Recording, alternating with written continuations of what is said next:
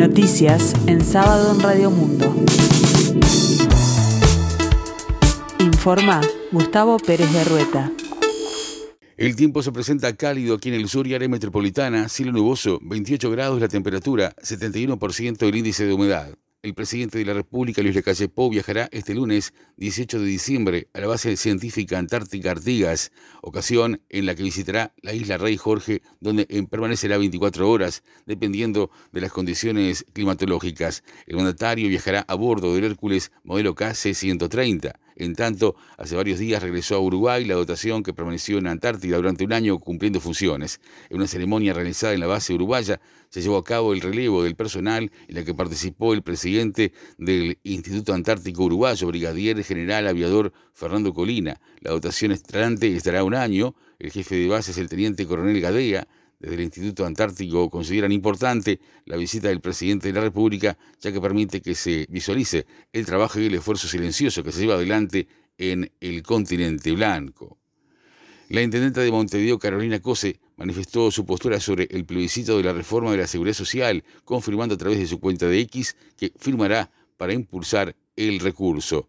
Firmar para que haya un plebiscito, solo el hecho de firmar es una forma de plebiscitar nuestro rechazo a la reforma actual, expresó en el acto aniversario número 113 del Partido Socialista en la ciudad de Las Piedras. El Banco Interamericano de Desarrollo, el BID, le otorgó un préstamo por 200 millones de dólares a Uruguay para apoyar un programa de reformas que contribuya a la seguridad hídrica y a la sostenibilidad ambiental. El préstamo por 200 millones de dólares será amortizado en 20 años con un plazo de gracia de 66 meses. El dirigente cooperativista de FUNSACOP e integrante de la Junta del Fondo de Desarrollo de INACOP, Enrique Romero, que iba a asumir próximamente como presidente de la Federación de Cooperativas de Producción del Uruguay, falleció en las últimas horas. La cooperativa FUNSA dio a conocer la noticia sobre uno de sus dirigentes más conocidos, quien fuera durante muchos años su presidente. Enrique Romero murió tras haber sufrido un infarto, por el cual fue internado. La justicia hizo lugar al pedido de la fiscal de homicidios, Mirta Morales, e imputó a los dos hermanos de 22 y 29 años sin antecedentes penales por el homicidio del profesor de UTU, Miguel Pioli, de 58 años, de una puñalada en el corazón. El crimen ocurrió eh, el martes pasado en Boulevard Artigas y Cufré, a media cuadra de la seccional 13 de la policía. La Justicia de Crimen Organizado fijó para este miércoles 20 de diciembre a las 11.30 horas la audiencia pedida por la Fiscalía de Lavado de Activos para imputar a la corredora de bolsa Sara Goldrin por maniobras con millones de dólares de clientes que invirtieron en acciones.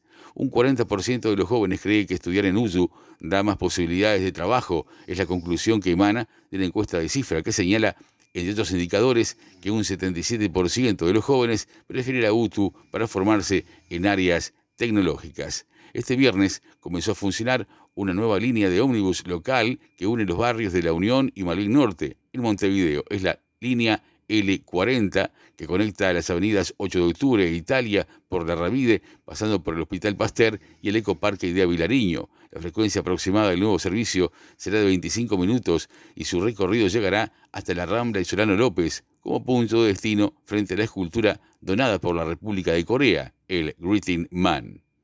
El futbolista Nicolás de la Cruz continuará su carrera en Flamengo de Brasil, equipo con el que firmará contrato hasta el 31 de diciembre de 2028 será compañero de los uruguayos Jorge Anderrascaeta y Guillermo Varela. La boxeadora uruguaya Gabriela Bouvier se consagró campeona del mundo por tercera vez en su carrera. Luego de concluidos los 10 rounds con intercambio de golpes sin cesar, Bouvier derrotó por decisión unánime a la argentina Agustina Rojas.